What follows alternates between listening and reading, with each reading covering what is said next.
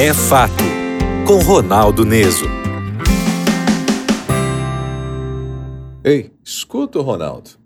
A gente conhece de verdade a pessoa que a gente ama quando surgem as maiores adversidades. Quando falta o emprego e as dificuldades batem a porta, como a parceira reage? Quando a mãe morre, uma depressão avassaladora coloca a mulher prostrada numa cama, o que o marido faz?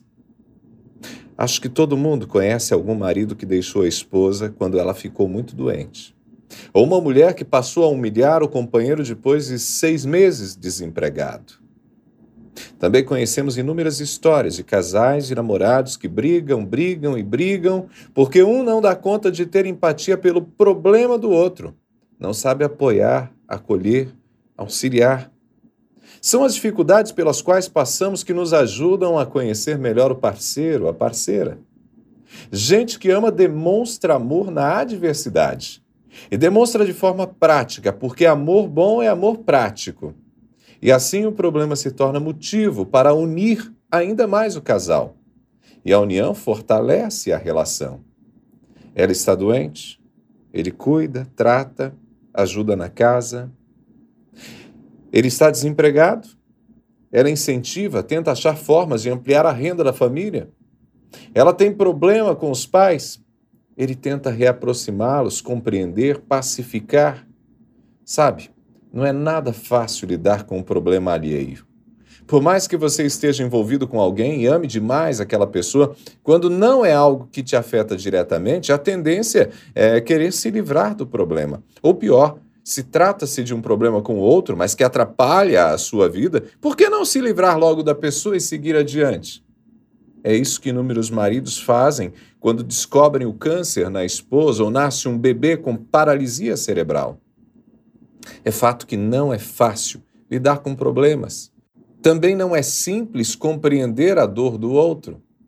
Não é fácil ter a palavra certa, saber enxugar as lágrimas, e talvez justamente por isso a palavra-chave nessas horas seja paciência.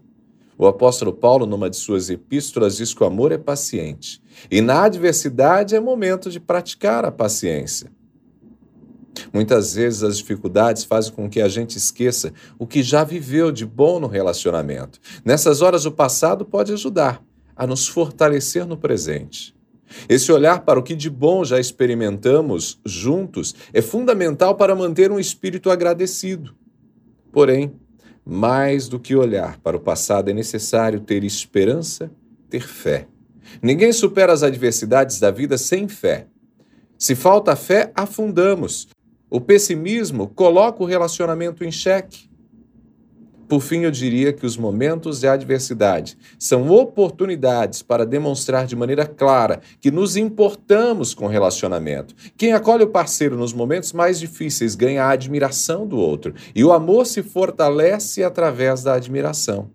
Quem se sente admirado se sente reconhecido. Isso cria, isso cria um ciclo virtuoso no relacionamento. Sim, eu sei que falar é mais fácil do que superar a morte de um filho, o câncer de um parceiro, de uma parceira, a doença da sogra que tira a esposa de casa. É mais fácil falar. Mas ter uma vida a dois significa mais do que estar junto nos bons momentos. Sempre faz bem lembrar disso. Pegou a ideia?